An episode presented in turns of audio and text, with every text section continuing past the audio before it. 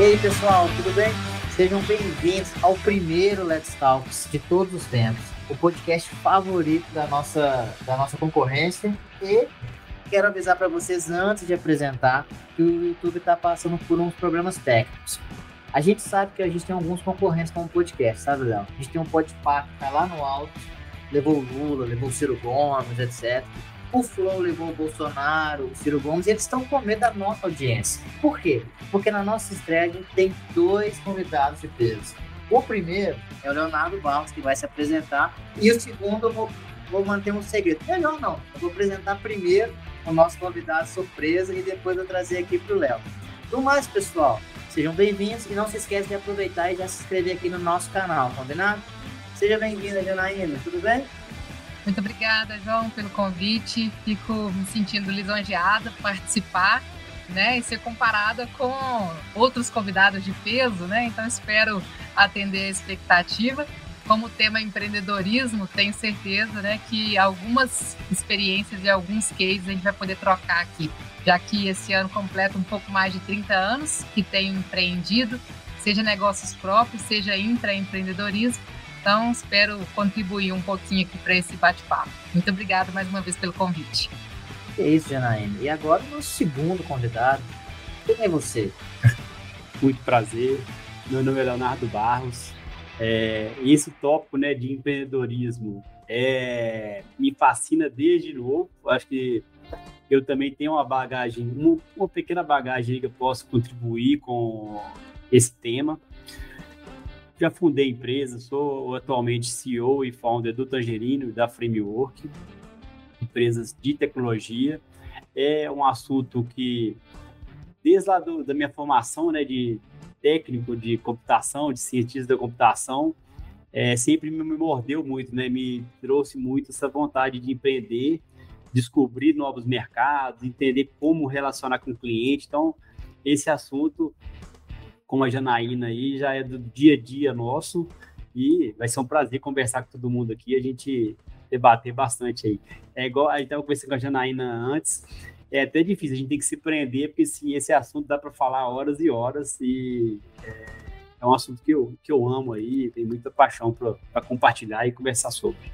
E uma coisa que eu esqueci de falar na nossa abertura, porque eu não tenho um caderninho com tudo anotado, né? É que esse programa ele é patrocinado pelo Tangerino, que está entre o top of mind dos melhores aplicativos de RH, certo, chefe? Isso. Vamos continuar Categoria votando. Jornada de Trabalho, Categoria vote lá, Tangerino, e vote também na Solids, como gestão de RH também, né, no top of mind de RH desse ano. Combinado. Pessoal, agora para começar, Aí falta o Leandro, né, Leandro? Fala oi pra todo mundo. Ah, oi, tudo bom, pessoal? E aí, estreando hoje aí no Let's Talk. É, sou advogado do Canterino, estou aqui para acompanhar essas duas feras aí, ver, aí aprender um pouquinho com, com eles. Não sou empreendedor, mas sou fascinado por esse mundo do ponto de vista jurídico, então, para mim vai ser uma aula, espero que seja para vocês aí também. Eu Leandro... acho que você é um intraempreendedor. Nós vamos conversar sobre é. isso aí. Muito bem. Bom que o Leandro está aqui também, que a gente está segurado. Qualquer problema ele está presente, entendeu? Então, é, mas eu sou advogado, tá eu não estou aqui por causa de, é. questões legais, não. Estou aqui para aprender mesmo. Então, para começar, pessoal, a gente vai falar um pouquinho sobre empreendedorismo, inovação, que eu acho que é um, um assunto que está muito em pauta. E todo mundo, se você entrar no YouTube, se entrar no Spotify, se jogar empreendedorismo, transformação digital, você vai achar um bilhão de conteúdos mas a gente quis trazer hoje de uma forma mais prática para o nosso, quando quem está assistindo quer começar a aprender, a gente quer entender como que a gente teve esses dois cases de sucesso. A gente sabe que é muito difícil você copiar a outra pessoa e ter o mesmo resultado, mas a gente pode ter alguns insights, né, de como a gente pode iniciar, quais são pontos positivos, mercados que a gente acha interessante.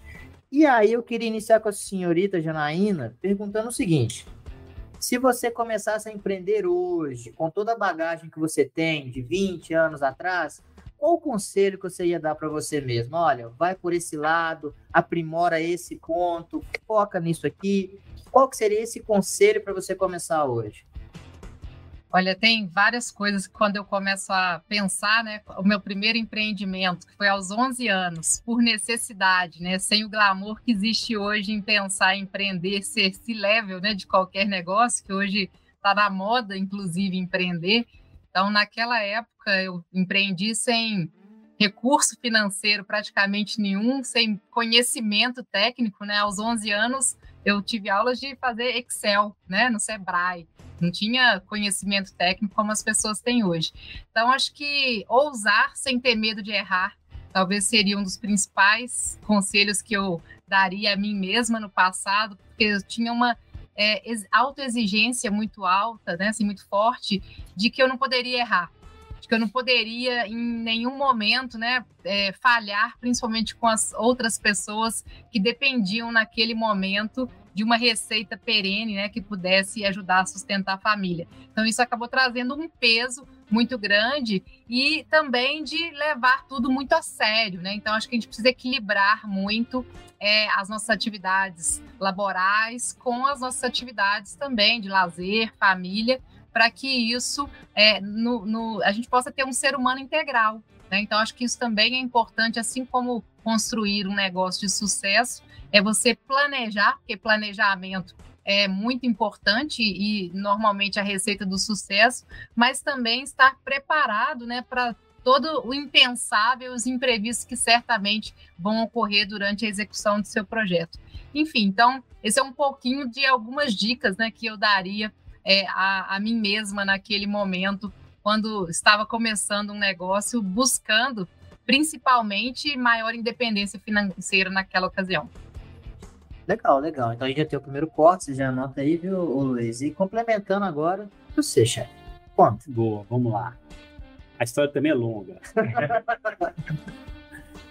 Bom, acho que um dos um ponto que eu poderia falar, né, com o Leonardo Barros lá de uns 20 anos lá quando estava começando, primeiro é que falar para ele que não ia ser fácil, né? Tipo, acho que ele já sabia um pouco, mas é, na prática a gente entra nesse mundo sem entender que é, não é tão glamouroso como parece, né? É muito mais trabalho, muito mais é, perrengue do que aqueles momentos de glória ali que acabam aparecendo, né? Então, é realmente ser resiliente, né? Tipo, resistir muito às, às coisas, os problemas que vão acontecer quando eu comecei, é, realmente não tinha, igual a Janaína colocou, esse, esse mote, né? Startup, fundraising, fundo de investimento, VC, vamos captar dinheiro.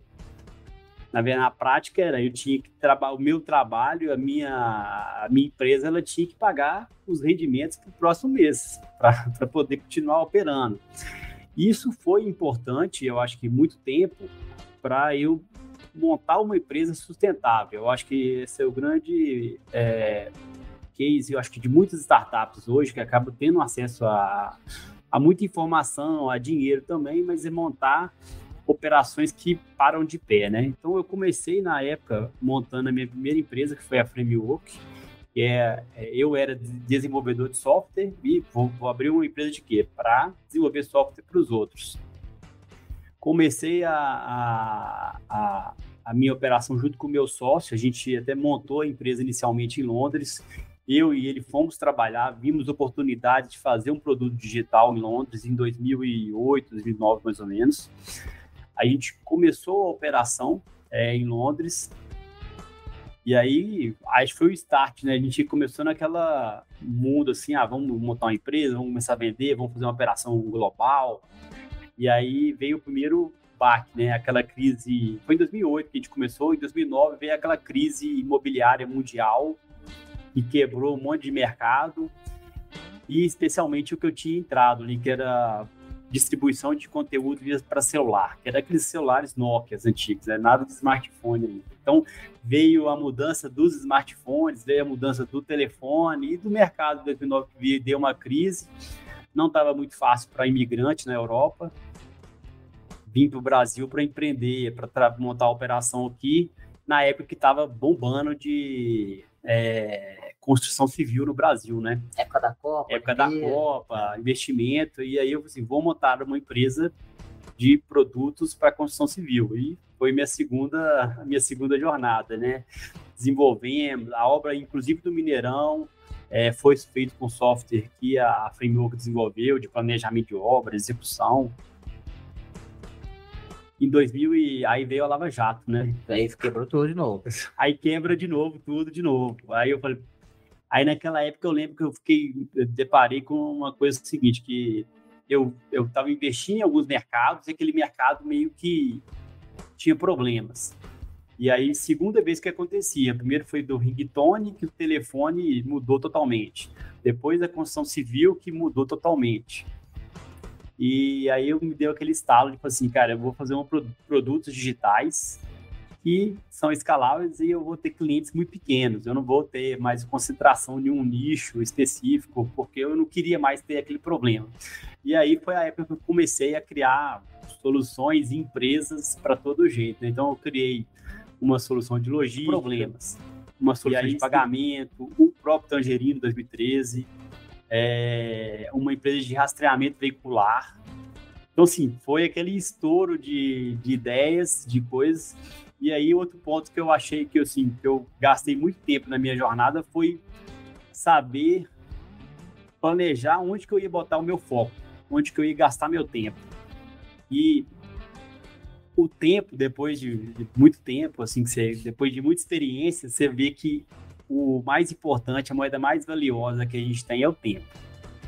É, ele não volta, ele passou, a gente não consegue mais é, retornar, né? O investimento financeiro você consegue voltar, o projeto você consegue refazer, mas o tempo que passou, que você dedicou, não. Então, eu colocaria um outro ponto que é focar no que é importante, descobrir os atalhos para você gastar menos tempo validando. Então, é testar mais rápido, estudar um pouco, é, também não se apegar a tantos estudos, porque assim, tem coisas novas que realmente você tem que ir lá bater, bater a cara e ver o que vai dar certo vai dar errado. Então é testar, errar rápido, planejar, estudar um pouco do mercado e se preparar. Eu acho que você se preparar para uma jornada, né? Não é um tiro curto, não é um voo curto, você se se planejar a, a longo e médio prazo, entendendo que o que você, a sua estratégia, o que, que você está buscando, você vai passar problemas adaptado, ali, adaptado para chegar onde você quer. E não se apegar também, né? Eu acho que uma das coisas que eu tive também foi, às vezes, se apegar a coisas que os dados, a, a experiência me mostrava que era o que não era. Aí tem aquele, aquele limiar bem difícil de entender, que com a experiência fica um pouco mais visível, que é até quando você vai tá se apegando a uma ideia e até quando você não está sendo resiliente o suficiente para isso dar certo. Porque tem, no início não vai dar certo, mas depois é, você vai colher os frutos. Mas também tem aquele ponto que você está dando é, soco em ponto de faca, né? Então, esse é um limiar muito, muito difícil às vezes, até quando você está mais novo, né? E hoje acaba que você tem muito conteúdo, muito aprendizado e é, acho que uma dica que eu tenho é, gente, estudar, fazer bench, ver mercado, conversar com outros empreendedores é super importante. Eles já passaram por muita coisa que você vai passar. Então, acho que em resumo, seria essas dicas aí que eu daria para mim se eu pudesse. Eu ia perguntar isso. É, a parte de estudo é muito importante, né? E ainda mais hoje que a gente tem a tecnologia, então usar isso a favor, né?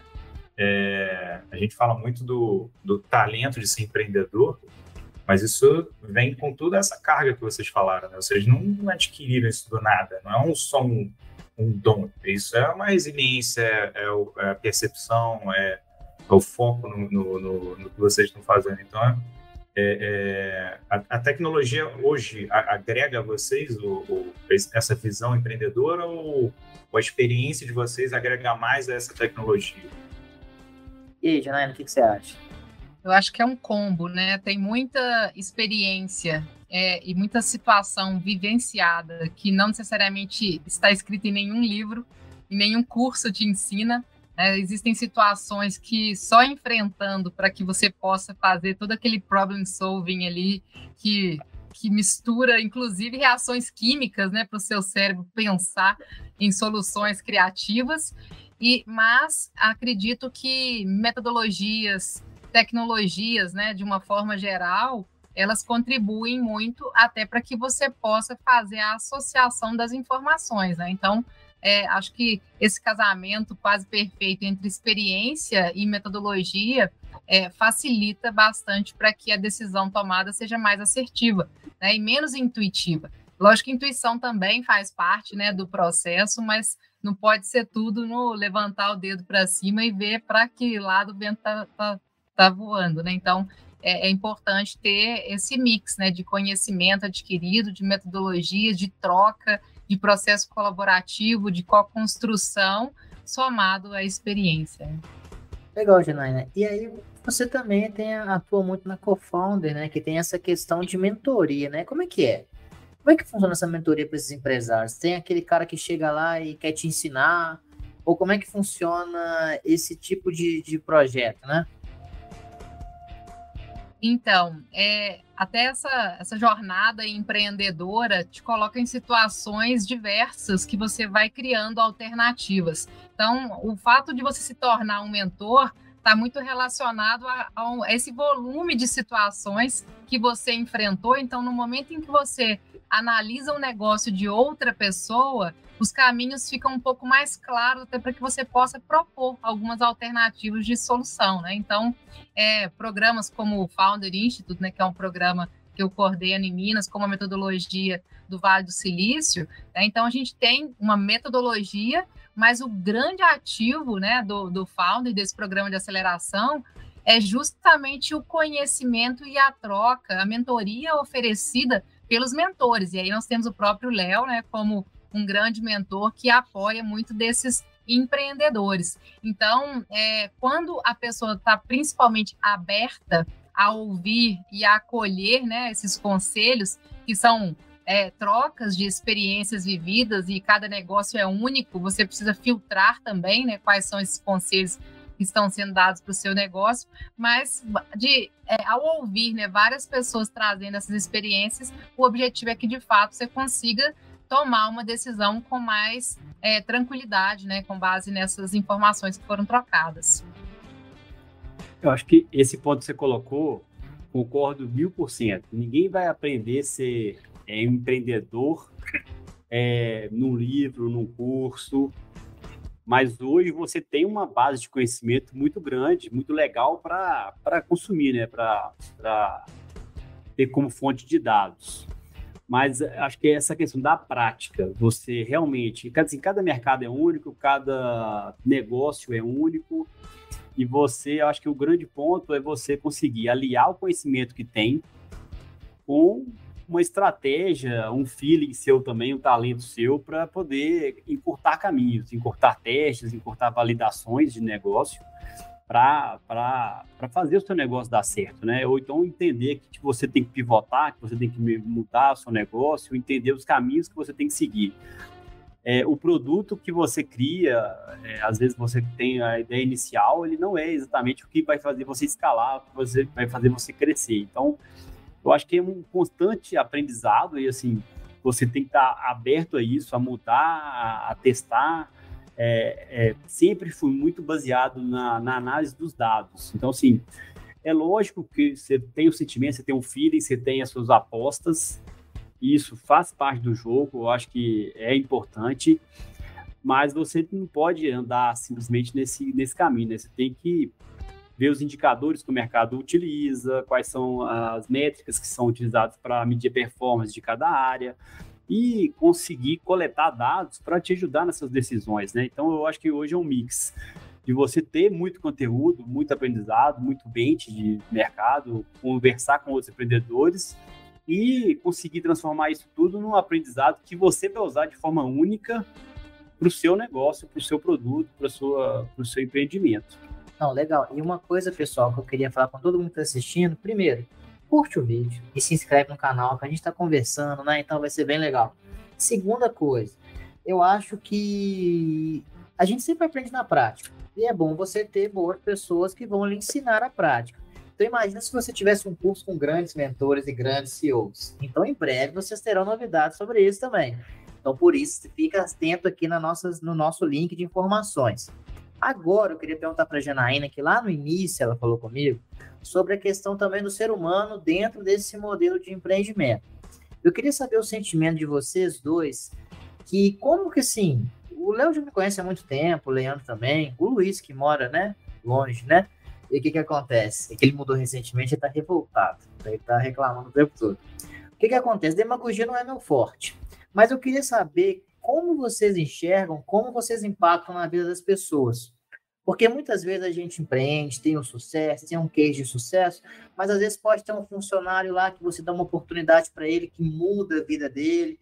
Como que é essa separação também de até onde você pode chegar, né, para ajudar uma pessoa que você gosta, etc. Então, como que é essa relação do empreendedor com o ser humano?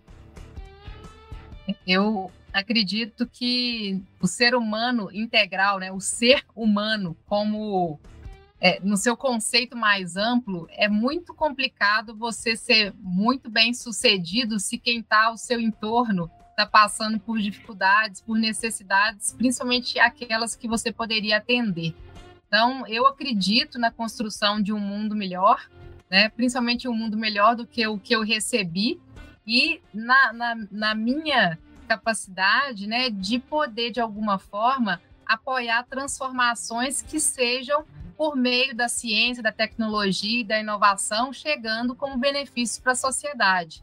Então, eu atuo sempre em esforços públicos e privados que tentem, de alguma forma, construir né, ou induzir políticas públicas que tragam essa possibilidade da ciência virar uma inovação e chegar no mercado para melhorar a vida das pessoas. Então, é, na, não existe né, na, na minha agenda é, a, mesmo numa agenda atribulada, com muitos compromissos, reuniões, é, a, a impossibilidade né, de atender a pedidos. Então, sempre tem um tempo para mentorias, sempre participo de oportunidades de troca. É, é, hoje mesmo eu conversei com uma pessoa que tinha desenvolvido uma solução na universidade, queria transformar num negócio, estava numa correria, na minha hora do almoço vamos conversar. Então, acho que esse give back, né, de você poder compartilhar com outras pessoas os seus aprendizados, é, minimamente para que ela possa errar menos né, do que você, é, não só os pontos positivos né, do empreender, mas também é, as falhas, os erros, como foi errar e levantar. Então, acho que é muito importante esse compartilhamento com outras pessoas. E acredito também que no contexto que nós vivemos hoje, a tecnologia ela vem para melhorar a vida das pessoas, né? O ser humano ele é o centro. Então, a gente não pode desconsiderar né, que as pessoas elas devem ser o foco de tudo. E é, e é impressionante, né? É uma lei da ação e reação mesmo. Quando você menos espera, essa energia boa volta para você, as coisas acontecem e as pessoas se conectam, vai formando rede de rede e no final tudo dá certo. Né? Então, acredito muito nesse, nesse processo de é, somatório, né, onde as pessoas de forma colaborativa vão construindo um mundo melhor, sim, sem qualquer é, utopia. Então, eu acredito que é possível.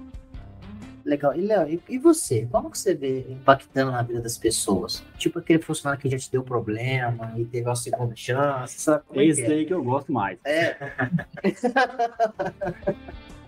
Cara, eu acho que esse é um...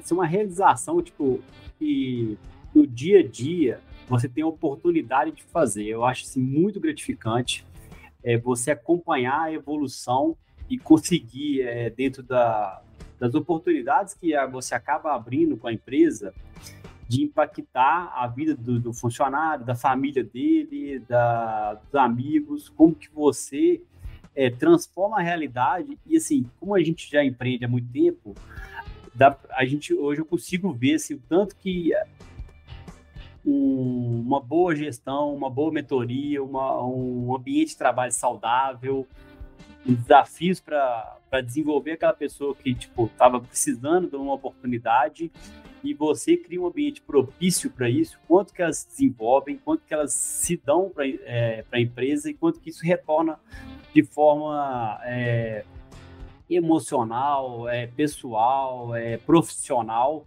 na minha, na minha vida, na vida deles. E, assim, a empresa, ela é um conjunto ali de pessoas, né? Eu acredito muito na força que as pessoas, elas movem a, a organização. Quando você consegue é, realmente ter propósito, motivar, transformar a vida das pessoas, isso é uma, é uma coisa muito forte, né?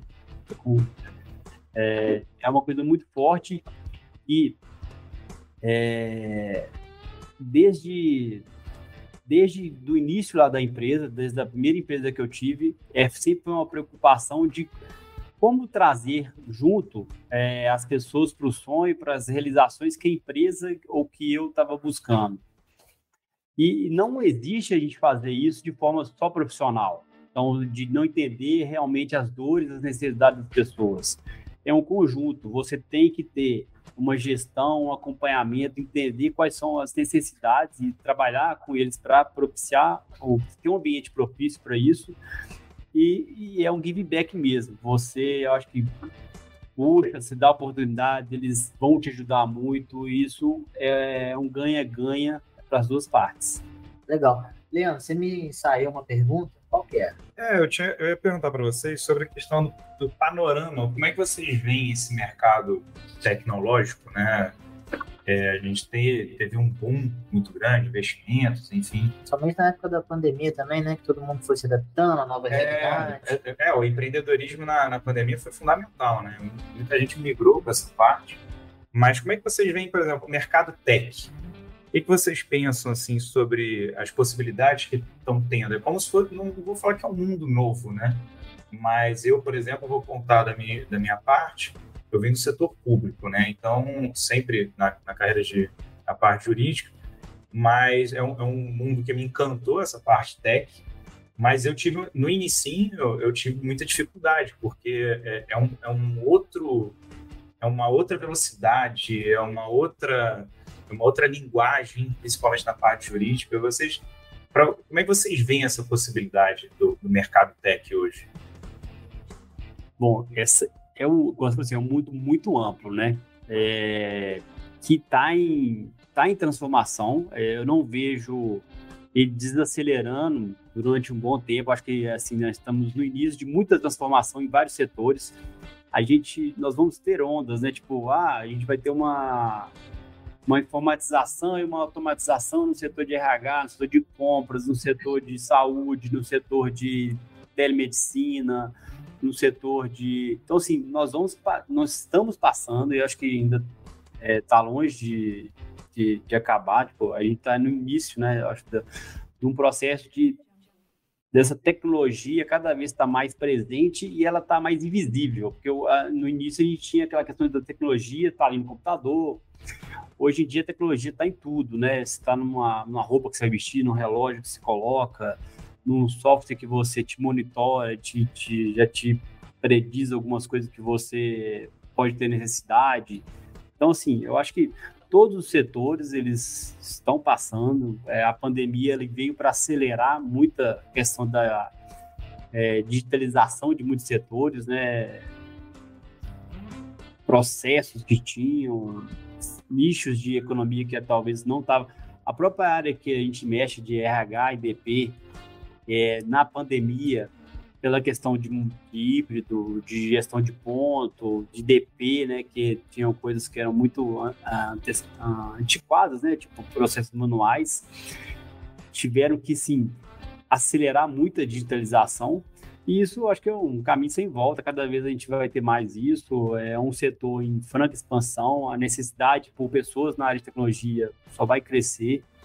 É, é uma área que por muitos e muitos anos acho que vai estar carente de, de pessoas para poder é, trabalhar. Então é uma área com super oportunidades aí no meu, no meu radar. E você, Janaína, como é que você acha que tá esse mundo tech hoje? Como é que tá essa meninada aí que você falou que, né, que sua menina tá, foi no, pro inglês, a minha menina tá indo pra escola. Eu vou preparando, todo mundo aqui é pai de menina, viu, Janaína? É. Eu levei ela no colégio, que eu não vou falar o nome agora, porque eles não vão me dar permuta, mas quem sabe futuramente, que lá já tem um, ela tem seis anos, vou fazer seis anos em setembro agora, tô levando ela para pro primeiro, pro terceiro período, primeira série, assim, né, do tempo atual. E lá tem uma escolinha de programação. Então os meninos desde cedo já aprendem a programar, já entrar nesse, nesse mundo tech. Então, assim, com certeza, eu até faço esse teste com a menina lá em casa. Você pode ver, se você vai aumentar o telefone, do, o volume do seu telefone, eu, você, o Leandro, a Janaína também, vai apertar o volume aqui, ó, três ou quatro vezes até colocar quando a gente quer. Essa nova geração aperta o botão uma vez e faz o touch que é, já é a geração touch. E aí, como é que você vê, Janaína, por exemplo, o, igual o Léo complementou, que vai ser um mercado de, de vasta expansão, e como é que você vê a entrada dessa meninada também no mundo tech? Não, essa, essa questão é fantástica, né? Eu tenho dois filhos adolescentes, um já mora fora sozinho, né? Então, cada vez as coisas estão mais aceleradas nesse mundo que já não é VUCA, mas é BANI, né? A única certeza que nós temos é de fato a mudança. Essa mudança veio para ficar. É, o que eu acredito é que, como a gente estava falando anteriormente, o ser humano ele vai ser o centro né, de todas as questões. Então, por mais que nós avancemos tecnologicamente, e essa inovação ela não vai parar, né, a gente vai continuar buscando alternativas, processos mais é, que sejam mais ágeis, que aumentem a produtividade, que aumentem as margens das empresas, que nós tenhamos mais qualidade em casa, que melhorem né, o nosso deslocamento, igual a gente tem tecnologias como mobilidade sustentável, né? Agora tem toda a transição energética para a mobilidade elétrica, né? Tem atuado em projetos dessa natureza também. O próprio 5G, né? Vai trazer muitas mudanças para a área do agronegócio, da saúde, logística, a forma como a gente se relaciona né, com equipamentos de detecção de doença. Então, a gente vai usar né, os equipamentos que vão nos monitorar o tempo inteiro. Então, acho que é, o foco principal é como que essas crianças né, serão formadas para que nós possamos desenvolver essas tecnologias de forma a utilizá-las da melhor forma possível. Porque hoje o que a gente observa é que nós somos exportadores de commodities de cérebros, né? Nós temos uhum. muita capacidade de gerar mão de obra qualificada aqui no Brasil, só que nós, se nós pensarmos quanto dessa mão de obra fica retida, né? Esses talentos ficam aqui no Brasil, é, são ainda é um, é um volume muito pequeno. Então a gente acaba agregando pouco valor para os produtos e com isso a nossa balança comercial, inclusive, fica muito desfavorecida. Então, o nosso grande desafio é encontrar quais são os aspectos que motivam essa criançada a desenvolver soluções para problemas que são reais, como manter essa criançada também, né, dentro das nossas regiões, para que a gente possa resolver as nossas questões e demandas tecnológicas e, com isso, né, não ser tão dependente futuramente, inclusive da importação de tecnologias como a gente ainda é. Né? Nós vimos durante a pandemia, por exemplo, desde questões como máscara até é, outras necessidades, nós tivemos tudo veio de fora. Né? Então, acho que é, nós temos um compromisso até é, com essa capacitação dessa mão de obra, dessas pessoas, né, para que a gente possa é, se manter um pouco mais competitivo e mais detentor né, desses, dessas tecnologias e não tão vulneráveis ao que quiserem nos fornecer no futuro. Né? Quer fazer um complemento? Né? Essa a meninada agora, tipo, eu acho que eles vão. O mindset deles vão ser completamente diferente do nosso, né? Eles já estão nascendo nessa, nesse mundo que é muito mais acelerado, que é, a Janaíne colocou um ponto aqui, que a certeza é a mudança. Eu, eu vejo que, tipo, antigamente você tinha mercados que eles ficavam anos e anos sem, tipo, grandes mudanças, né? Hoje em dia, é, você tem a certeza que em poucos anos aquele, aquela sua realidade ela pode mudar completamente. Isso gera uma ansiedade também, que eu acho que a, a, as pessoas estão muito ansiosas por se, tipo, precaverem para mudanças, se, se anteciparem, tipo, estarem pesquisando demais. Eu acho que isso também é, é, um, é até um problema que a gente vai ter que saber lidar com isso, né? Toda a ansiedade, esse, esse excesso de estímulo né, que, a, que a meninada tem.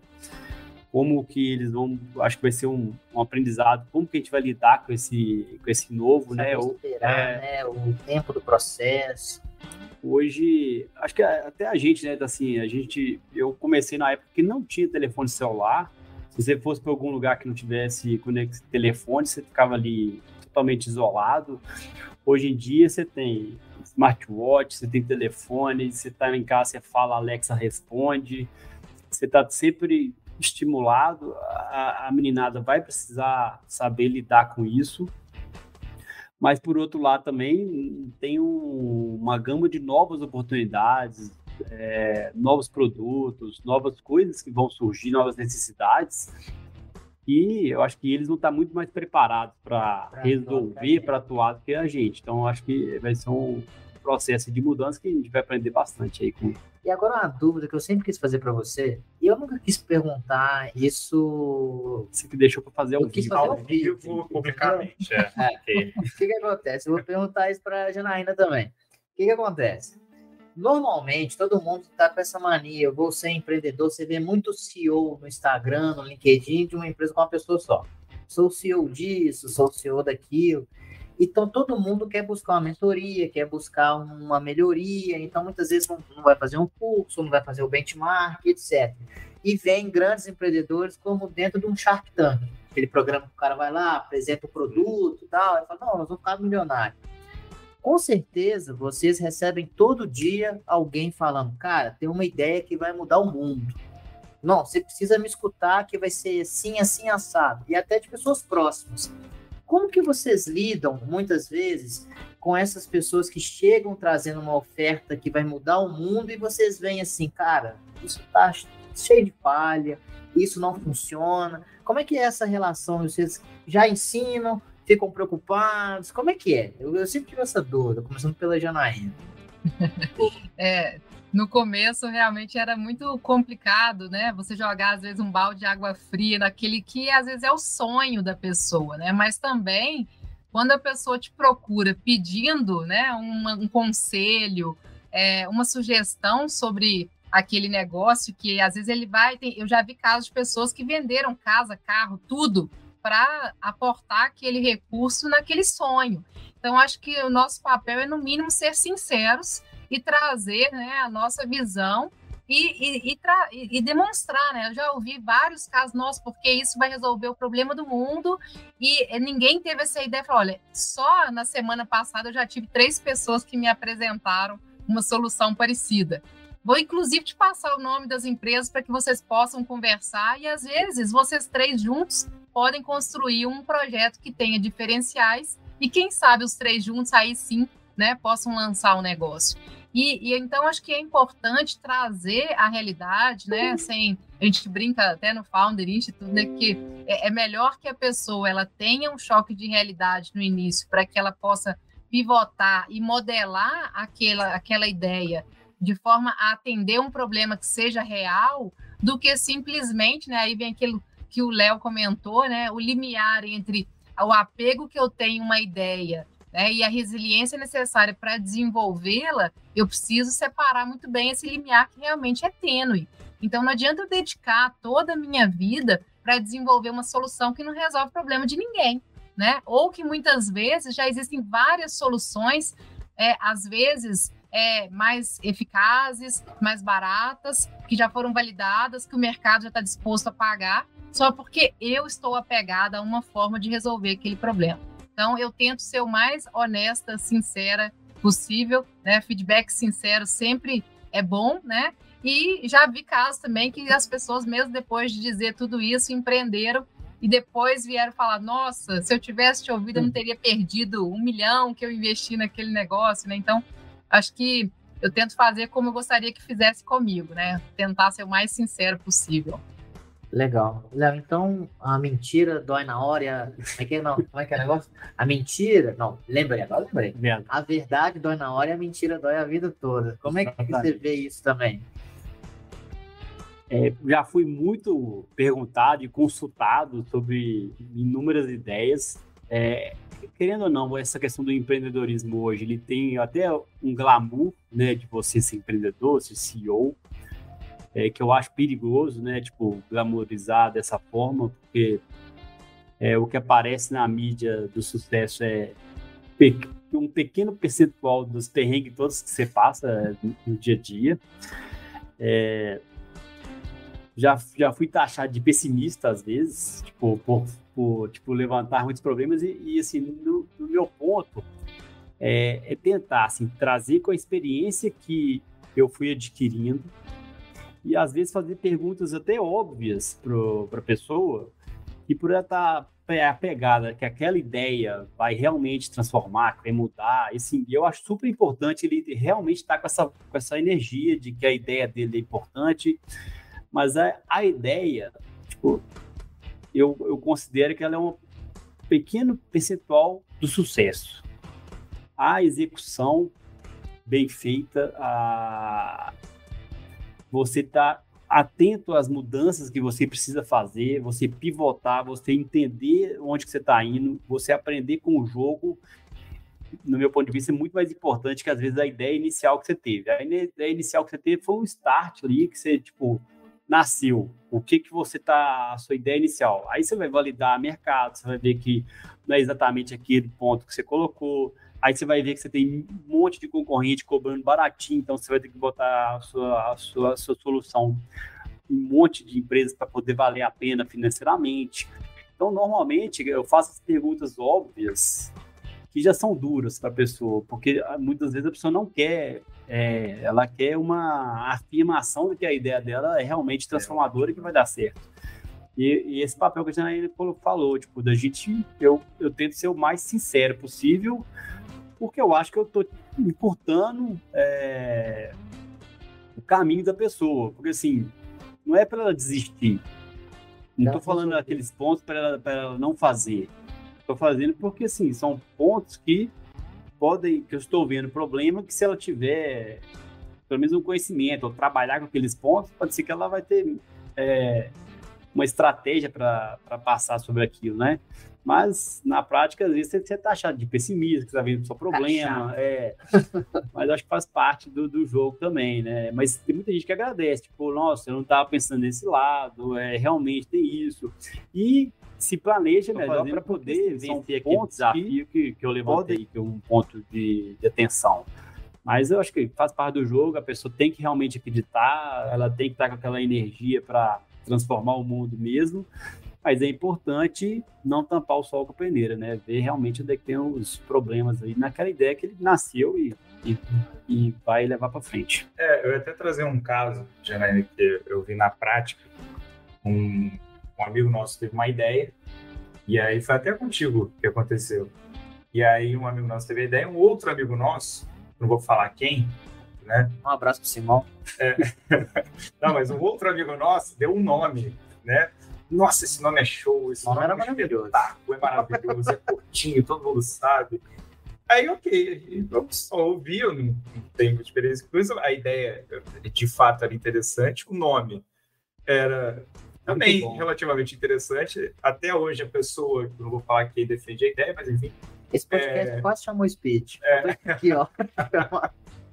vamos, vamos esclarecer para Janaína. Esses, os dois, mais um amigo nosso aqui, chegaram comigo com uma ideia é, de, uma, de um produto, de uma, de uma solução. Ah, eu tava tentando é. ocultar, sabe, Jânio? Tava muito oculto o que eu tava falando. Pode contar. Não, vai, vai, falei, falei. Aí eu fui o mensageiro da, do caos, né?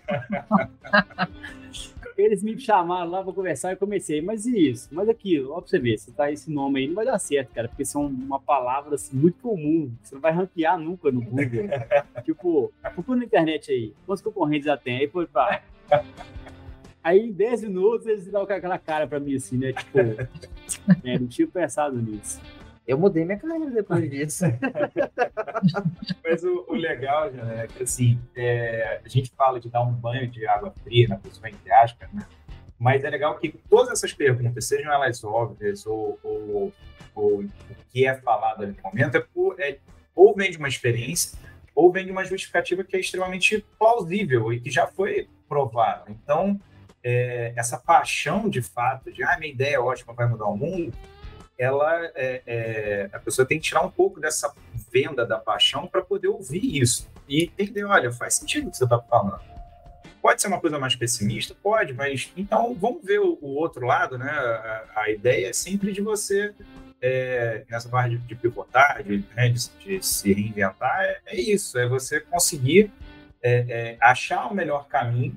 E o trabalho de, um de vocês, no caso, nessa com essa experiência de dar a estrada mais asfaltada possível, né? Então, eu, eu, quis trazer esse caso porque a gente, a gente brinca sempre, né, da, da, questão do nome. Eu não ia trazer esse caso. É, mas eu tinha que trazer porque eu ri bastante do dia. Então... Aquele, no, no Paulo Institute tem uma, uma, uma rotina lá que o pessoal faz o pitch E aí a gente dá uma nota, né? 5, 4. E não tem 3, né? É, essa é uma. É, não tem 3, não tem meio termo. Ou você dá 4, 5 ou 2. Tipo, você não vai dar, porque senão a galera acaba, tipo, ah, vou, vou dar 3, vou metade. É. Isso, isso é um. Acaba deixando ali um pouco incomodado, né? Tipo, aquele momento que a pessoa vende o pitch e você tem que dar uma nota ali. E, assim, é, é meio chato, mas eu sempre tentei ser o mais e a Janaína, acho que passou por muito isso aí, né, Janaína? Conta esse processo pra gente, Janaína, que vai ser legal o pessoal conhecer como é que funciona, né? Principalmente essa parte de nota. Então, a, a metodologia ela se baseia em a cada semana a pessoa, o empreendedor, desenvolver uma etapa do processo que começa com a validação da dor do cliente para então começar a desenvolver uma proposta de solução. E a cada semana, à medida que ele vai evoluindo né, o negócio, ele passa por uma banca de mentores que dão notas. E realmente as notas são 1, 2, 4 ou 5. E se ele tem notas de 2 para baixo, ele já é convidado a se retirar do programa. Né? Então, é, a ideia é que ele, de fato, ao ouvir a opinião das pessoas, normalmente as bancas são cinco, né? Seis, oito pessoas. Às vezes nós temos os encontros que são os, os pontos, né, os marcos do, do desenvolvimento da solução, que são 20 mentores que estão ali para poder avaliar. Então a ideia é que de fato ajude a minimamente a pessoa saber se aquele primeiro se ele está resolvendo uma, uma dor que é real, se a solução proposta faz sentido, se o negócio é viável né, de ser implementado ou se ele precisa pivotar.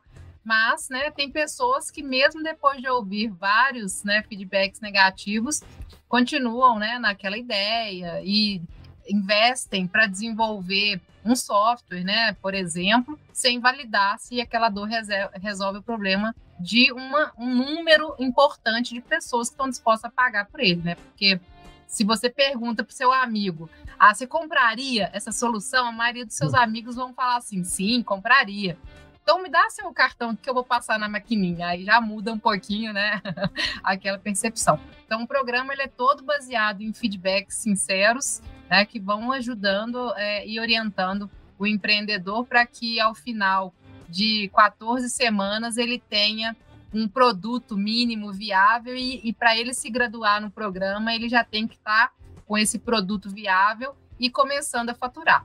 Então é um período muito curto, né, de validação e que é fundamental. Até por isso, é, a gente tem uma taxa de empresas que, quando graduadas no programa, é, mais de 70% das empresas são exitosas, né? invertendo um pouco da lógica que nós temos hoje empresas que acabam falhando né, no Brasil.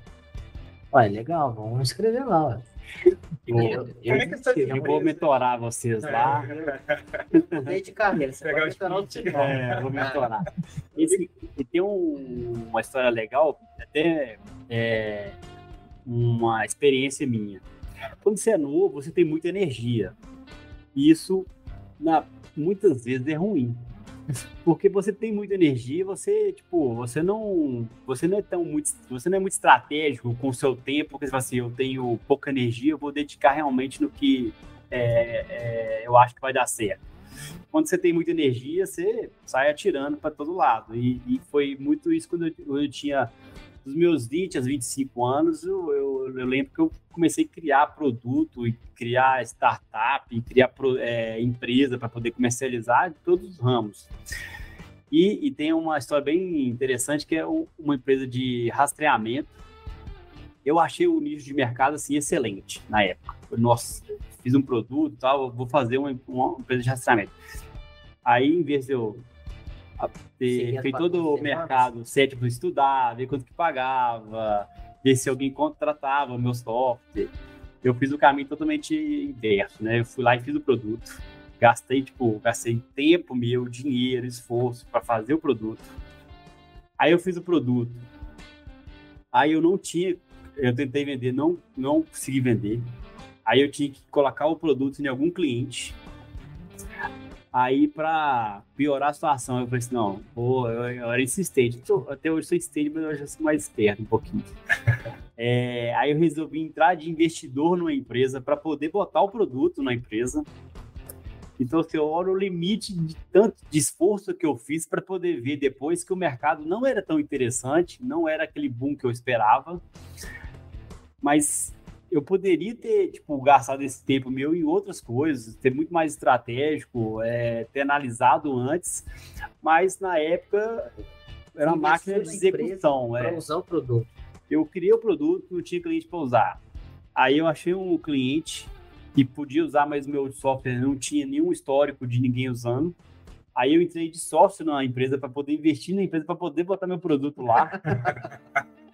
o cúmulo da, da insistência. Eu né? a minha empresa para botar o meu produto. É, não, não tem cliente, não, então eu vou comprar um cliente.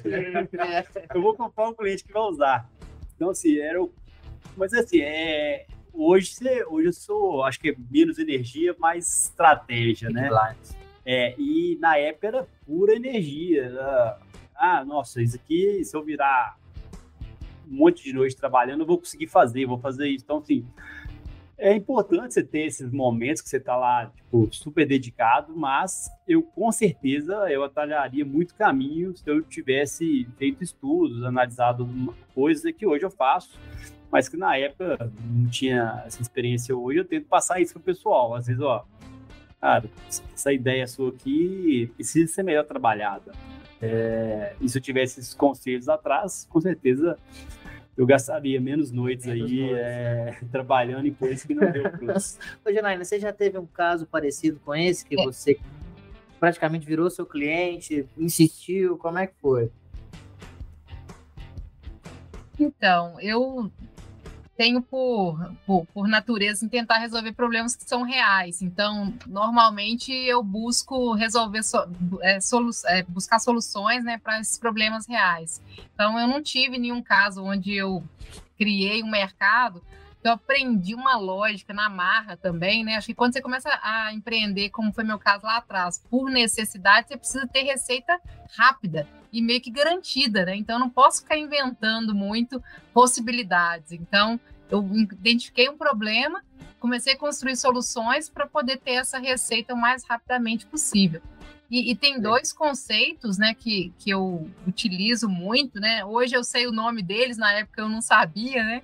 Mas que é o Technology Push Market Pool, né? Então, é, se você faz isso que o Léo comentou, né, que é desenvolver um produto e tentar forçar esse produto para colocar no mercado, é, a energia, energia em todos os sentidos, né? O seu, sua argumentação, o tanto de marketing que você vai ter que fazer e propaganda, recursos financeiros que terão que ser gastos, leads que você vai ter que visitar para ter uma conversão baixa, né? Então é, é, então é muito pior, né? Muito mais difícil você desenvolver um mercado para a sua solução. Ao passo que se você analisa um mercado e tenta né, é, desenvolver uma solução a partir de uma demanda identificada, as chances né, de, de sucesso são maiores. Um, um exemplo né, desse, nesse sentido foi a, a, a Safe Test, né, que é uma empresa que eu sou co-founder.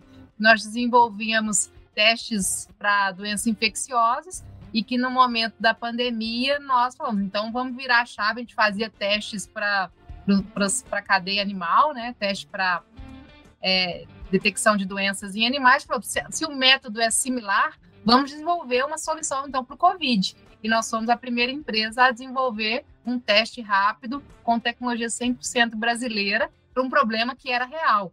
E aí, né, três meses depois, um fundo canadense identificou aquela empresa, né, e já nos abordou querendo fazer um investimento e hoje nossa nossa matriz opera em Vancouver. Então, eu tento, né, sempre que possível, buscar é, trabalhar com é, desenvolvimento de, de soluções para problemas que são reais. Legal. Uma coisa que eu, que eu queria perguntar para vocês é que vocês convivem com muitos empreendedores, principalmente nessa questão de mentoria. Então, se você tem um programa de 14 semanas para o sucesso, olha que, que parte legal. Então, muitas pessoas vão se interessar. Então, vocês convivem muito com tipos diferentes de empreendedores vocês veem uma característica gritante na maioria deles? Então, por exemplo, esse cara, é, a maioria dos empreendedores que a gente avaliou são competitivos, ou são, sei lá, deixa eu melhorar melhor a pergunta. Por exemplo, eu sou um cara competitivo, mas não é porque eu sou competitivo que eu tenho que ser um empreendedor. Eu posso atuar em outras maneiras.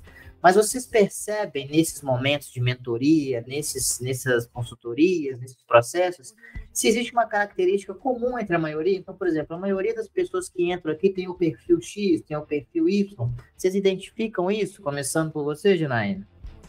Sim, é, guardadas as peculiaridades, né, das diferenças de perfis, acho que uma, uma variável assim comum, né, é a inquietude. As pessoas são empreendedores, normalmente são inconformados com aquela realidade.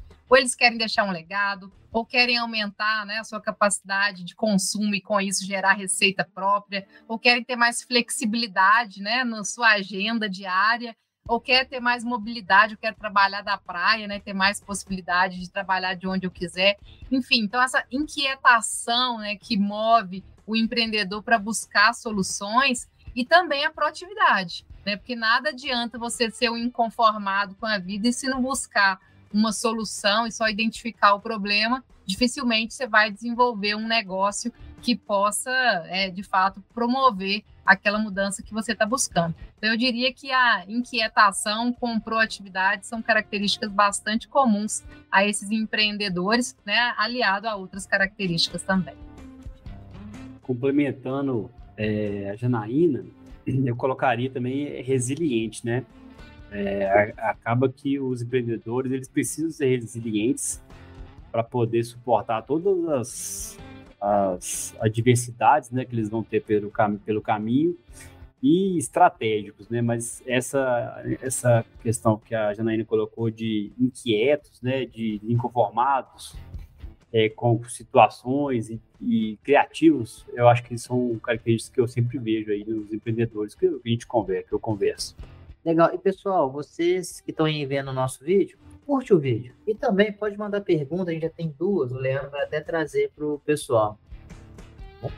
Tem um, que eu estava lembrando quando a Janaína colocou, dessa questão de realmente resolver uma dor real. É, pô, que faz todo sentido, mas muitas pessoas, quando vai, vão empreender, acabam não se plugando nessa, nessa demanda real né, que existe no mercado. E, e levando até um pouco para a experiência do Tangerino, é, foi um movimento na época que a gente criou, de disruptivo, por, por, causa da forma de entregar a solução. Mas assim, o controle de ponto, ele sempre ele existia, existe aí mais de 100 anos, mas a forma de, de apresentar, que era talvez um dispositivo móvel, era, talvez um celular, era a diferença, era, era a mudança que a gente estava propondo, né? E na época, como não tinha, a gente foi bem pioneiro nisso, é, eu lembro que não foi criar o mercado, mas foi educar o mercado para poder entender que a, sua, que a solução que você estava oferecendo ela, ela, ela podia ser usada. E aí eu lembro que no início era muito de educar, né? A gente levava para reunião até o, o, Leandro, porque aí eu falava assim, ó, vou levar o Leandro, porque ele é um advogado, vai dar muito mais peso, né, na, no discurso. Não, porque se o advogado falou, pode fazer. É. Então eu lembro que o pessoal falou assim, mas pode usar no telefone? Pode, tem a portaria tal, tal, tal. Inclusive tá aqui o advogado, o Leandro conhece da CCT. E aí foi um processo de não criação do mercado, porque ele já existia, já era uma demanda real, o pessoal precisava, o modelo de trabalho estava sendo mudado, né, de, das pessoas não estarem mais fixas, mais é, híbridas, né, muita mobilidade mas é você educar o mercado. Acho que esse foi o ponto também, tipo, você não criar, mas entender oportunidades de mudança do mercado. É, muitas coisas elas já existem, mas elas vão ser modificadas de, da forma que ela vai ser feita. Então, é um exemplo da Janaína. É, tipo, antigamente fazia um teste, tinha que ir para um laboratório, tinha toda uma coleta aí o autoteste. Na verdade, ele é um teste, mas de uma maneira diferente. Então, assim, como você vai entender as mudanças que você pode promover no, mercado existente, que é a necessidade existe de fazer testes no sangue de animal, da gente, a necessidade existe de bater ponto, a necessidade existe de várias coisas, mas elas vão mudando, né? Como você vai entregar. É, eu acho que estar tá aberto e atento a isso sempre vai gerar oportunidade. Não, eu vi um, um, Até eu quero a opinião sua e da Janaína também. Você também, viu, Leandro? Eu gosto da sua opinião. É bom, mas eu prefiro dos dois, entendeu? Eu estava vendo um, um, um, empreendedor falando, eu esqueci o nome dele agora. Lembrei, Primo Rico. Primo Rico. Primo Rico estava dando uma entrevista no podcast e ele estava dando um exemplo sobre uma sobre, um, sobre uma, uma pessoa que fazia pá italiana muito gostosa, que era a mais gostosa do mundo, tal, tal, tal. E aí ele falou assim, pô, vai dar grana esse, essa palha italiana, porque ela é muito mais gostosa, ela é mais barata, etc. E aí chegou uma outra pessoa e deu um exemplo de um outro doce, falando o seguinte, cara, o, o, muitas vezes o produto não é o importante, mas sim a distribuição. Aí deu um exemplo de um que era pior, mas que a distribuição dominava o mercado. Como que vocês. Primeiro eu quero saber se vocês concordam com isso. Obviamente o produto tem que ser bom, né? Mas assim, sobre essa questão da dificuldade de distribuição e se isso sim é um divisor de águas. O, o, a, a, o sucesso de, de, um empreendimento, de um negócio, ele está ligado a várias coisas. Pode ser na distribuição, pode ser no melhor produto, pode ser no melhor comercial, mas é um, assim, geralmente é um somatório e você vai ter aí um ponto de diferencial. Exemplo, você, você pode ter uma pizza que não é a melhor, mas que você entrega em 5 minutos, 7 minutos. Então, assim, para cada necessidade, cada demanda vai ter uma, um produto adequado, né? E você tem que encaixar a sua, sua produção, o seu business, né? Para focar, para atender um determinado ponto, para você ser diferente naquele ponto, né? Então, a distribuição pode ser uma, o melhor produto, o marketing, é, você ter. Acho que tipo, você pode é, ter esses mecanismos de diferenciação, que né, pode ser o produto, mas não é, né? O que, que você acha? Você concorda comigo, Janaína? Sim, em gênero, número e grau, assim, depende do posicionamento que você quer dar àquele produto, né? Então, tem produtos que são nichados e que são específicos para uma determinada classe, né? Então, você vai trabalhar na qualidade como diferencial daquele produto. Outros você quer vender em massa e vai ganhar centavos num produto. Então, naquele caso, o preço é o diferencial, né? Então, depende muito de qual é o posicionamento. Tem até um case real, se eu puder contar aqui, né? Posso falar de, de produtos pode, reais, assim, pode. assim, familiares? Deve. ainda. Até, até travou, até travou minha internet. Travou, é. O jurídico deu uma travada na hora, assim, peraí. Mas pode falar. Vai ter um botão aqui embaixo. Porque, porque eu não assinei o contrato ainda da permuta, foi isso, João? Não, Mas tem um caso, né? Então, a gente, a gente, lançou recentemente né, um licor de doce de leite Viçosa, né? Nós somos de Viçosa, que é a cidade né, que fez o, o doce de leite, e é um produto que é, já existia um concorrente que vende esse produto é, por um preço né, é, diferenciado, porém a qualidade é muito inferior. E a gente definiu né? Nós somos engenheiros de alimentos, né? foi desenvolvido um produto com todas as características que pudessem trazer a melhor experiência para aqueles clientes. Então, o posicionamento do produto foi em qualidade, né? O, o preço não é o grande diferencial. Então, a gente vê que o produto está no mercado com uma aceitação há quatro meses apenas e com uma aceitação fantástica. Então, depende muito né, de qual que é o seu posicionamento que você está definindo para definir a sua estratégia. E aí entra até numa outra questão que, que o João, que, que o Léo comentou, que o que, que é a inovação e o diferencial que você quer trazer para o seu negócio? Porque inovação não é necessariamente só inovação tecnológica, eu vou inventar a lâmpada, a roda, mas às vezes eu vou desenvolver um novo modelo de negócio, vou desenvolver um novo mercado, vou trazer uma melhoria significativa para um produto que vai agregar valor para aquele cliente. Então, esse posicionamento e a sua estratégia é que vai definir, definir os diferenciais, que vai depender muito né, de qual que é o mercado que você quer alcançar. E até qual que é o tamanho que você quer ter, né? Porque às vezes a gente pensa que toda, todo empreendedor ele quer ter uma receita que tenda ao infinito. Mas não, eu tenho clientes né, que de, definiram que não querem ser os maiores do mercado, mas que querem ser os melhores e se posicionar apenas em casas muito estratégicas, enfim. Então, tudo depende do desejo, né, da vontade é, e dessa construção da execução com competência né, do empreendedor. E qual que é o nome do licor, Janaíne? Gran Arturium. Pessoal, vamos beber Arturium aí, hein? Todo mundo aqui bebe. Aqui. Eu acho que essa questão da permuta agora ficou séria. Ficou sério. Isso aí. Depois que a gente encontrar presencialmente, a gente já faz um brinde, né? Comemorativo. Vamos. Tem um ponto que eu queria colocar. É a questão que eu vejo muita gente, tipo, quando você vai começar um- uma entrega nova, um produto novo, de avaliar se tem concorrentes. E muitas vezes os concorrentes são vistos como impeditivos, né, de você entrar. Hoje a minha visão mudou um pouco da, da visão lá, lá atrás. Né? Os concorrentes, eles, em alguns pontos, eles são positivos porque eles ajudam a educar o mercado, ajudam a educar uma necessidade é, que você também vai entregar, e você vai ter até um parâmetro ali de, de, de comparação, né? Tipo, de, do que, que você vai inovar. Na época que a gente começou, a gente, como foi muito inovador, a gente não tinha nem concorrente. Então, assim, não tinha comparação, não tinha, assim...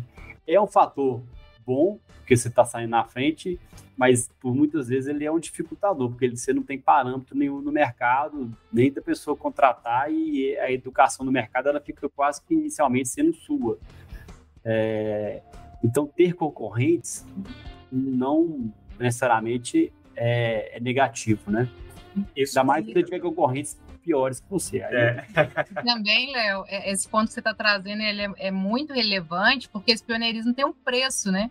O desenvolver a cultura de consumir aquele produto ou serviço, essa precificação que você não tem parâmetro de comparação, e ainda a necessidade de se manter constantemente, né, evoluindo, porque os outros concorrentes que virão depois de você que foi pioneiro têm você como parâmetro, né, e Claro. querem é, buscar quais são os seus gaps, as suas as suas falhas para evoluir o produto. Então, é, o fato também de ser pioneiro não te garante, né? Assim, para quem cria uma ideia inovadora, é um- uma, uma vantagem competitiva a vida inteira. Então, a gente viu várias marcas, né, que acabaram. Tem o case Kodak, né, que é um grande case da inovação, todo mundo fala desse case, e que hoje se reinventa dentro de um modelo de negócio completamente diferente. Então, acho que, como a gente já disse, essa mudança é uma consta- a única constante que nós temos daqui para frente, essa necessidade de se reinventar diariamente né, e de não parar de evoluir. né? Acho que é um, um grande Porque o pessoal fica muito ligado a, a criar startups, a ser pioneiros em alguma coisa, né? E ser pioneiro tem um custo, tem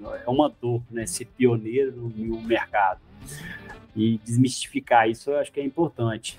Você ter ali um concorrente, ele já quebrou assim, o o Altair, ele é o mais copiado de todos. A precificação ela é baseada na nossa, porque como você foi pioneiro, você sempre a referência de todos e você está sempre buscando essa, essa diferenciação, acaba sendo uma necessidade de quem é pioneiro, né? Então, tem esse, esse outro Sempre lado da ser moeda.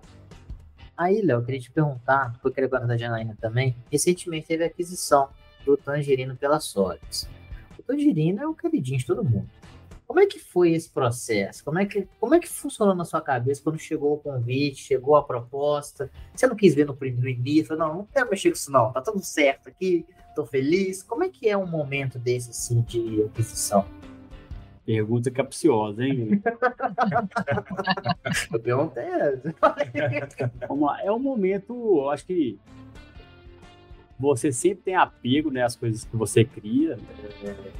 E eu tenho, eu sempre sou apegado ao tangerina, às, às coisas que eu crio, né? Acho que é natural. É, mas eu vi isso muito como um processo natural é, de crescimento profissional, empresarial, de ofertar mais soluções para o nosso público, de estar num sonho ainda maior, é, somando com uma outra empreendedora, outros empreendedores que eu já admirava, que eu tinha parceria. É, tem um lema meu também que bons negócios e negócios interessantes têm que ser sempre analisados. É, fez muito sentido para o que estava buscando. Acho que tipo, dois empreendedores mineiros somando força em DP, RH, para consolidar no mercado de RH Tech, que tem um potencial imenso no Brasil, é, que tinha uma sinergia muito grande nas- na cultura. Então, assim, eu vi muito como uma soma, uma multiplicação de, de, de forças que juntos a gente era muito mais que 2 mais 2 é igual a 4. 2 mais 2 dava 6, dava 8. Então, é, muito a potencialidade, a sinergia e um projeto também a, a longo prazo, né? Que nesse, nesse movimento eu, a, o Tangerino foi adquirido pela Sodes, a gente, eu virei sócio da Mônica do Alessandro. Agora o grupo, né, ele tem todo um aporte do, de um fundo é, internacional com, com possibilidade de aumentar o investimento, aumentar, melhorar o produto. Então, assim, profissionalmente, eu acho que foi um novo passo né, para o Tangerino e novos desafios, novos, novas realizações aí para a gente buscar.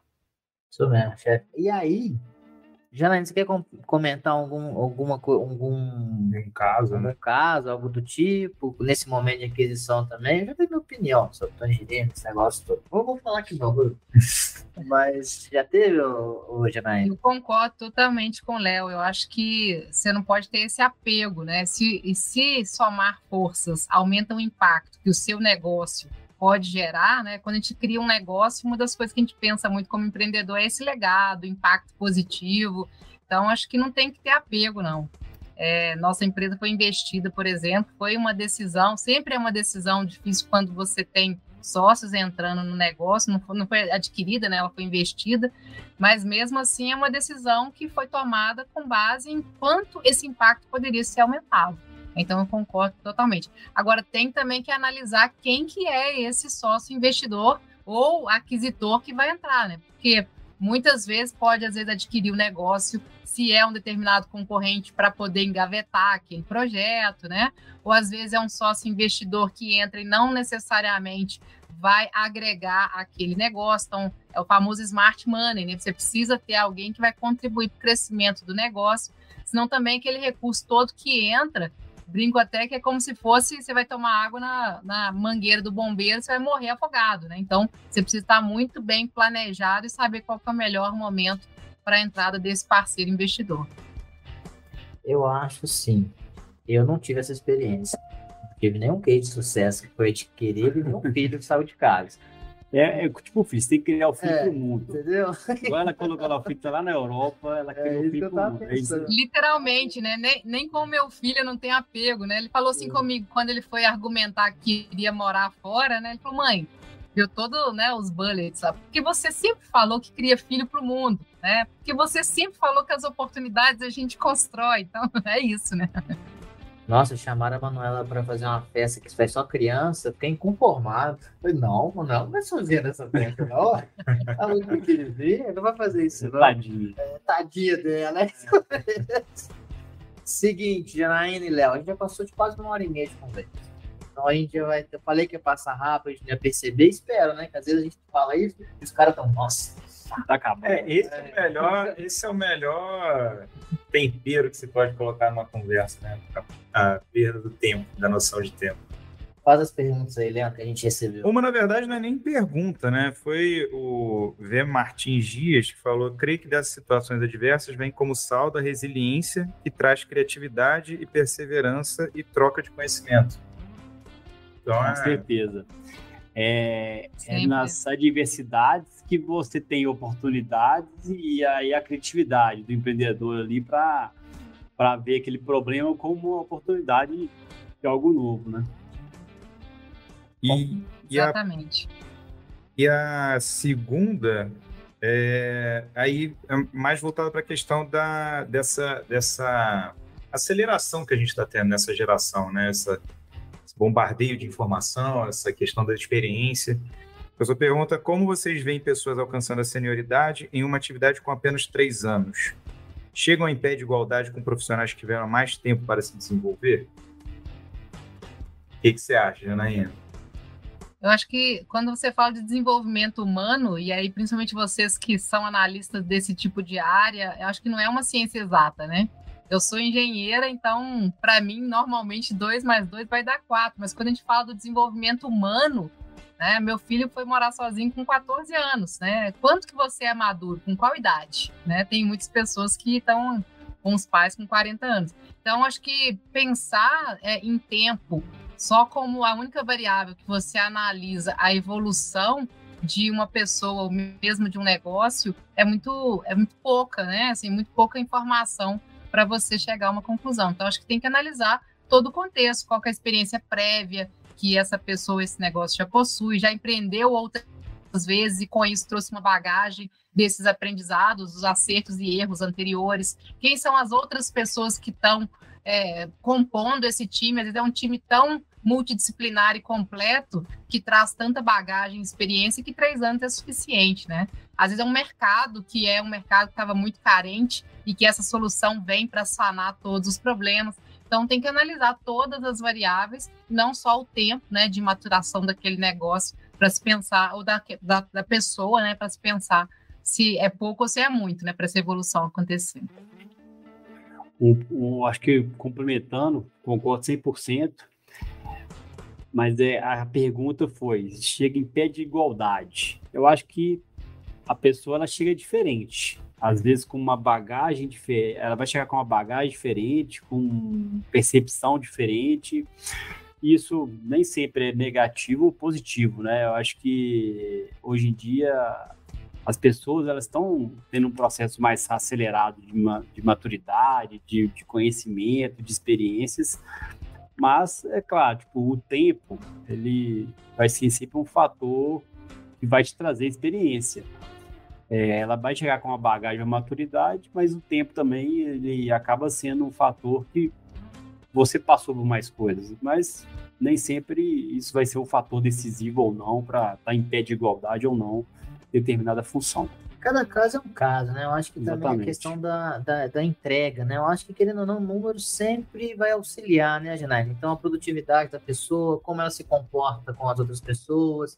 Eu vi uns estudos que o primeiro passo para você entrar numa empresa, ele é o, o seu curricular, né? Então, o que você consegue entregar, etc. E você cresce dentro dela através do seu comportamento. O que está dentro do comportamento? Entregas, é, questão de aprender, trabalhar em equipe, etc. Então, então, acho que isso aí também tem muito a ver. Eu sempre dou muito exemplo do, do, do E-Social, quando entrou no, no DP, e quando ele surgiu, o profissional muitas vezes teve todo mundo que trabalhava na área teve que aprender uma coisa nova. Então, uma questão de adaptação de todo mundo, né? Mas eu acho que é igual você falou, exatamente. A gente tem que fazer essa avaliação. E o tempo realmente é, é, é uma forma de aprender muito. É. Eu acrescentaria também a questão de fatores que, que hoje a gente identifica, né, que são, são que atrapalham as pessoas. Então, por exemplo, a questão do ambiente que você comentou, a questão da avaliação da, da do, do, humano que a Janaína comentou, burnout, até pouco tempo atrás as pessoas não, não pensavam nisso. E você tinha um, um colaborador ali que estava sofrendo com essa, com essa situação e ele não estava né, na produção, não estava ali. Então a gente hoje consegue identificar esses fatores e até mesmo adiantar é, para evitar esse tipo de problema e aí sim a pessoa conseguir acelerar bem e chegar num grau de maturidade até um pouco mais rápido, talvez. Né? Falar nisso, Janaína, você já ouviu falar na profissão de Love dentro da empresa? Head of Love? Não é brincadeira, tô falando sério. Pior que é sério mesmo. Vocês já ouviram falar sobre isso? Eu tava vendo o, o vagas para Head of Love, né? Que é essa questão de cultura, etc. Então, com esse nome especificamente, não, mas eu tenho visto muitos indicadores ligados a medir a felicidade, né? O índice, até um pouco daquela tradução do, das pesquisas de clima, né? Que se fazia antigamente. Mas é, é, esse nome. É, os nomes estão cada vez mais criativos. Né? é, era interessante esse nome. Né, e acho que, mas uma questão que eu queria trazer, até da, da questão do, do, do, tempo também, né, para complementar, que acho que uma que precisa ser trabalhado um pouco é a ansiedade da, da, desses novos entrantes, né, vamos falar assim, no mercado, porque às vezes você contrata um, uma pessoa para trabalhar com você e ele quer daí um ano já ter avançado três, cinco níveis na carreira. Né? E isso é uma questão que eu diria que é até um defeito né, dessa geração muito ansiosa, que não necessariamente está qualificada para isso. Né? Eu, eu, abri umas vagas recentemente, tá, no processo seletivo lá no final, e aí a pessoa falou assim: eu perguntei qual é a sua expectativa? Minha expectativa é que um ano estar no seu lugar. Eu falei, tudo bem, se você, né? Ótimo, que bom, um né? ano. É. então, isso, menino de 19 anos, que tinha, assim, primeiro emprego da vida, né? Então, assim, eu acho que é, é louvável que as pessoas tenham a ambição, o desejo de crescer, mas é, o que, que a pessoa está de fato fazendo para que esse crescimento aconteça? Porque se só gera aquela expectativa de crescimento acelerado, né, de crescer em três anos, virar o C-level né, da empresa, é, isso também pode gerar uma frustração muito grande. Exato. E essa, uhum. né, e essa, é, essa geração não está preparada a lidar com esse tipo de frustração. Então, acho que só nesse ponto a gente abre mais um leque de discussão que poderíamos passar aqui a noite inteira discutindo, né? Exato. Que é como preparar esses adolescentes, né, recém-chegados no mercado, para lidar com essa ansiedade e a frustração do não cumprimento, né, da, do atingimento dessa meta. Ah, e uma coisa, Janaina, que eu tenho, eu, eu tenho uma, uma, teoria por que, que essa geração tá, tá com isso. Porque todo o ambiente leva ela a querer resultados rápidos. Por exemplo, se você queria assistir um desenho no passado, você tinha que esperar o horário que o desenho ia passar, o dia que ele ia passar e qual canal que ele ia passar. Às vezes você não tinha esse canal. Você queria ver lá o Dragon Ball. É 18h30, tal horário. Então, se você for sair da escola, etc., você não ia assistir. Se você perdesse esse episódio, você tinha que esperar passar todos para reprisar para você ver. Outra coisa, então no entretenimento a gente pega o desenho, o que você ia comer. Se você fosse num shopping, você teria uma praça de alimentação. Hoje, e, e se você estivesse em casa, você ia comer o que tivesse em casa. Ah, eu quero uma batata. Não, cara, hoje é arroz, feijão e é ovo, se você quiser. Então, tipo assim, o ambiente desse, desse pessoal que está crescendo agora, o que, que é? Vê o que quer, consome o que quer e não tem. Na hora que quer. Na hora que quer. E até pesquisa é mais fácil. Você não tem enciclopédia que vem no jornal, você não precisa pagar. Né? Você quer saber de tudo na hora, você é. fica sabendo. E aí eles trazem isso para o mercado de trabalho. Você como que se eu estou fazendo o meu trabalho, esse cara não vai me dar o título dele? Eu estou fazendo o meu bem feito. Então, tem acho... seis meses já que tá fazendo. Tem seis meses aqui, nada. Então eu acho que tem muito isso A gente também, ri, sabe? mas o pior é que é assim, né? É, conversa dessa com a Isso é, eu tento, eu tento fazer uma. Eu tento trabalhar muito empatia de entender e para poder te ajudar. Aí eu tava fazendo uma relação que é vamos falar assim, até os 15 anos, meio que a sua vida, você ela é conduzido, né? De, tipo, você nem lembra tanto o que aconteceu, né? Tipo, vai sendo conduzido. Então você pega uma pessoa de pouco, de 20 e poucos anos, a vivência dela ali, tipo, é sete anos, ela lembra do que ela realmente fez. Então, se um ano na vida de sete é muita coisa, né, proporcionalmente. É. Aí eu tento fazer essa empatia de entender assim, cara, ele tá com 20 anos, um ano na vida dele é muita coisa mesmo.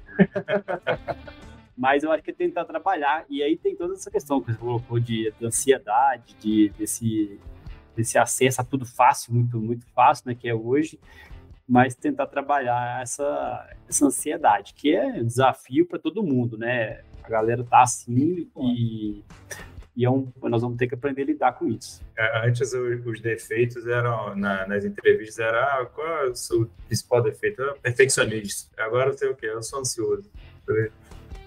Pô, fala isso, eu sou mesmo. Janaína, então, a gente está indo para o fim do nosso programa. Igual eu falei, pessoal, fiquem atentos, se inscrevam no canal, curta o vídeo, para vocês ficarem por dentro de todas as novidades. O nosso programa vai ser sempre às terças-feiras, a gente vai trabalhar de forma quinzenal, em algumas épocas específicas a gente vai aumentar a produção. A gente tem esse canal no YouTube, esse programa vai na íntegra para o Spotify e no YouTube. O nosso câmera vai me dar as datas exatas, sabe, Léo? Porque ele tem que editar e tal. Provavelmente vai ser na quinta-feira. E a gente vai enviando também cortes. Eu fiz aqui uma seleção de cortes para a gente já colocar para o pessoal ir assistindo. Vou passar para você, tá, Janaína? Para você colocar nas suas redes, onde quiser. Queria te agradecer por isso, você também, Léo, todo mundo que quiser. E antes da gente finalizar, eu quero saber, Janaína, você tem mais algum recado? Você quer falar de novo do nosso licor favorito aqui, que a gente vende para todo lado? Você quer passar algum recado? Como é que vai ser? É, eu acho que eu queria deixar para que as pessoas elas façam né, o que elas realmente se, sejam instigadas pela sua paixão, né? Às vezes as pessoas são questionadas, né? Principalmente nós como mulheres. O que, você quer ser da sua vida? Você quer ser mãe? Você quer ser profissional? Você quer ser esposa? Então, seja o que você quiser ser, né? Eu escolhi ser tudo, né? Que eu sou mãe, executiva, esposa, enfim. Então, acho que faça o que te dá paixão, que faça seus olhos brilhar, seja persistente, mas não seja teimoso, né? Busque um problema real para que você possa resolver.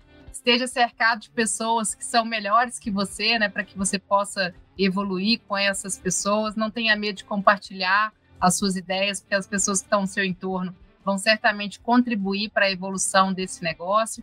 Enfim, então corra atrás do seu sonho, viva a vida de uma forma equilibrada e empreenda se for capaz, né? oh. E aí, Léo?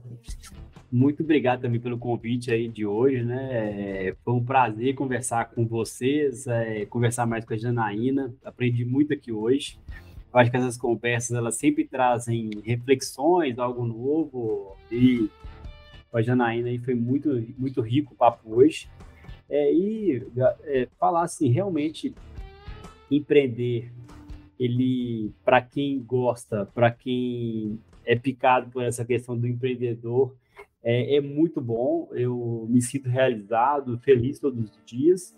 É difícil, tem é, muito mais perrengue do que o pessoal coloca, mas é, eu acho que é igual a, o que a Janaína colocou. Você tem que arriscar, você tem que hoje tem muito conhecimento. É, eu vejo uma abertura muito grande hoje das pessoas compartilharem, de, de fazer dentes, fazer é, mentorias. Então, assim, tem muita abertura hoje para isso. E é o passo da vida, é, é, é, uma mudança que às vezes as pessoas têm receio né, de fazer, mas para quem realmente tem o tato, para quem gosta, é, eu me sinto hoje muito realizado. É, como empreendedor, como transformador das vidas dos funcionários, dos meus clientes, isso hoje é um negócio que me impacta muito. E agradecer o João aí pela toda a recepção que foi hoje aí. Gosto muito. Sempre que você quiser para me chamar, que eu estou presente. Você gostou da estrutura, chefe? Adorei a estrutura. Quero agradecer também o João pelo convite, pela oportunidade, é, conhecer um pouco mais do Léo, das histórias né, empreendedoras dele, conhecer o Leandro também. É, já estou sabendo quando a gente precisa de um advogado para argumentar nas vendas, né? Que é um é. Muito obrigada pela oportunidade que vocês estão me dando. Realmente, como eterno aprendiz, aprendi muito com vocês aqui hoje. Só fazendo o mexãozinho do Leandro aqui, sempre o advogado ele vinha sempre com os problemas. Né? Eu gostava sempre do Leandro, que eu falei assim, Leandro, eu preciso de tal coisa, me ajude a, ter, a achar uma solução para isso. E esse aí foi um grande, sempre foi um diferencial aí na nossa parceria. Oh, valeu, obrigado, obrigado também. Assim, é uma aula. Sempre ouvi o Léo, a Janaína, a gente conheceu hoje, ainda que não pessoalmente, mas quando a gente for tomar o, o licor, por favor, né? Vamos conhecer Com pessoalmente. Certeza. Mas deixar aqui bem, bem claro que, que é muito gostoso ouvir vocês falando sobre empreendedorismo é, é, é uma realização, assim, é um aprendizado muito grande. Então, quem pôde, quem pôde acompanhar a gente aí, tenho certeza que saiu daqui muito mais rico, assim como eu saí. Então, obrigado aí, Joãozinho, também. Obrigado aí pelo convite ter aqui, sentar, poder sentar junto com você nessa mesa. Valeu. Pessoal, e para quem gostou, tem uma coisa melhor ainda: aprender com esse pessoal. Então você não vai ficar só vendo o nosso podcast. Futuramente vamos divulgar todos os cursos que a gente pode aprender dentro dessa área de empreendedorismo, tanto na parte de gestão quanto também na parte de direito. Inclusive, para quem tem startups, a gente vai ter um cara que ensina a resolver problemas. Então, vamos entrar em contato recentemente para a gente vender esse curso e a gente ter uma mentoria com quem realmente está na prática. Tirando as brincadeiras, a gente parte essa parte, provavelmente, a gente sempre parte a parte, como é que eu posso falar, acadêmica, Teórica, né, mas né, também a gente precisa da prática para saber, olha, esse livro está te falando isso aqui, mas na prática você vai fazer isso, isso, isso, isso. E eu conto com essas pessoas fantásticas que vendem tudo, e tudo são cases de sucesso. Vou até trocar o programa para case de sucesso, entendeu? Já que fica muito complicado encaixar com gente, assim, pode não ter agenda. É. Eu vou botar case de sucesso. Eu, eu tenho que perguntar para o Léo é. para ver se dá para colocar esse nome lá e ficar bonitinho. E dá pra... É, porque o Léo acaba é, com o nome. É. Então, Janaína, muito obrigado. Foi um prazer te conhecer. A gente volta a se falar. Vou mandar o WhatsApp para vocês para pedir convidados, etc. Falar mais dos nossos cursos, uma nova plataforma, uma forma melhor. Foi muito legal, agradeço principalmente a confiança de vocês de estar aqui numa terça-noite com a gente, tentando nessa entrega. Não é fácil, é um pedaço do empreendedor mesmo, viraram algumas noites, né? Eu sei que todo mundo tem as questões domésticas, então muito obrigado. E para você que está assistindo em casa, que não precisou sair de casa para fazer o programa, ou está simplesmente vendo depois, gostou do nosso corte, não se esqueça de curtir o nosso vídeo, se inscrever no canal, marcar o sininho para ficar por dentro de todas as novidades do nosso programa e acompanha de nossas redes sociais também, que está aqui na nossa descrição. A gente tem o Instagram, a gente tem o nosso patrocinador e também a gente está no Spotify e conto com todos vocês no nosso próximo Let's Talks. Muito obrigado. Valeu. Obrigada.